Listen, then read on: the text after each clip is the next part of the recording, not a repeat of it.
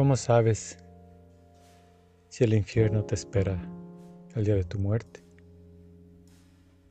Posiblemente tú tienes oraciones, compartes con los necesitados, visitas a los enfermos. Pero si aún así tú tienes algún deseo, especialmente por alguna comida, por alguna persona, por algo que tú deseas en este mundo, con mucha instancia que no puedes compartir, que no quieres entregar, que crees que es tuyo, por ese pequeño atadura que tengas a este mundo, puedes ir al infierno. Desátate de todo aquello, porque de todos modos nada te llevarás.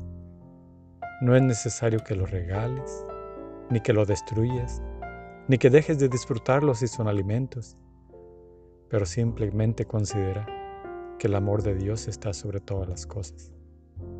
Vive tu vida como eres, trata de ser feliz, trata de vivir lo mejor que puedas, pero asegúrate que nunca sea la comodidad sobre el amor de Dios.